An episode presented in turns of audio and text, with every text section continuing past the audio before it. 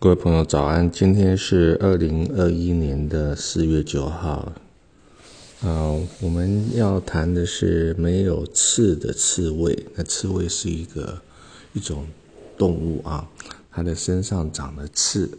那让我们想象一下，如果是因为基因的变化，你出生就是没有刺的一种刺猬，那你的一生当中呢，又是会有什么样的遭遇啊？那我写的诗是这样的：我是一只没有刺的刺猬，无所谓，也没有防备。爱情对我来讲，只是一种受伤的憔悴。我不能反击，只好拭泪。做一只没有刺的刺猬，没有心防，没有防卫。像我这样的情人，纵使伤我的人，我仍把他当朋友，不把他当敌人。无刺的刺猬啊，追求的只是那爱过的滋味。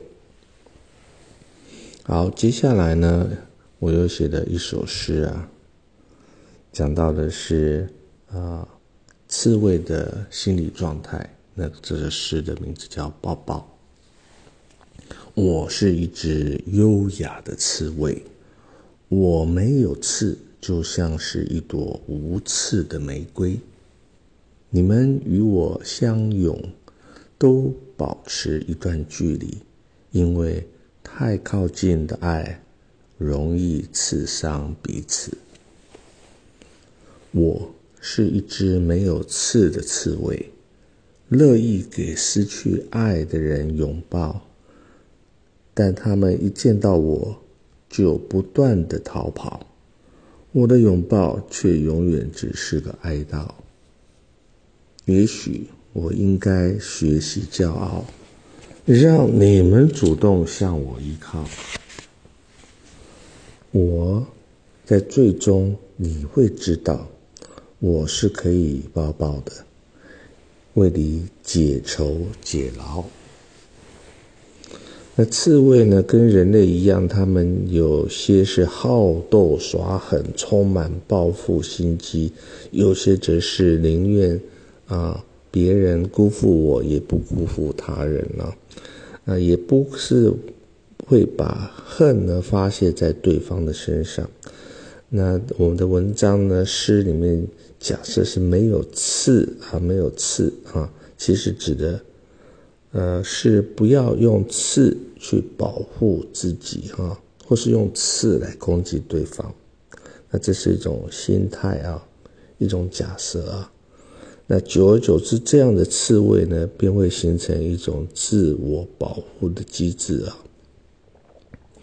呃，他在整个社会化的过程当中，学习到保持优雅，啊，或乔扮骄傲的姿态啊，反而是让对方呢变得戒慎恐惧了，不敢来侵犯，啊，那有了这样的护身符呢，或许他就成为一只不一样的刺猬啊。那西方人有所谓的刺猬的理论啊，指的是当两只刺猬太相近去拥抱彼此的时候呢，会彼此刺伤对方，因此他们得稍微保持一些距离啊。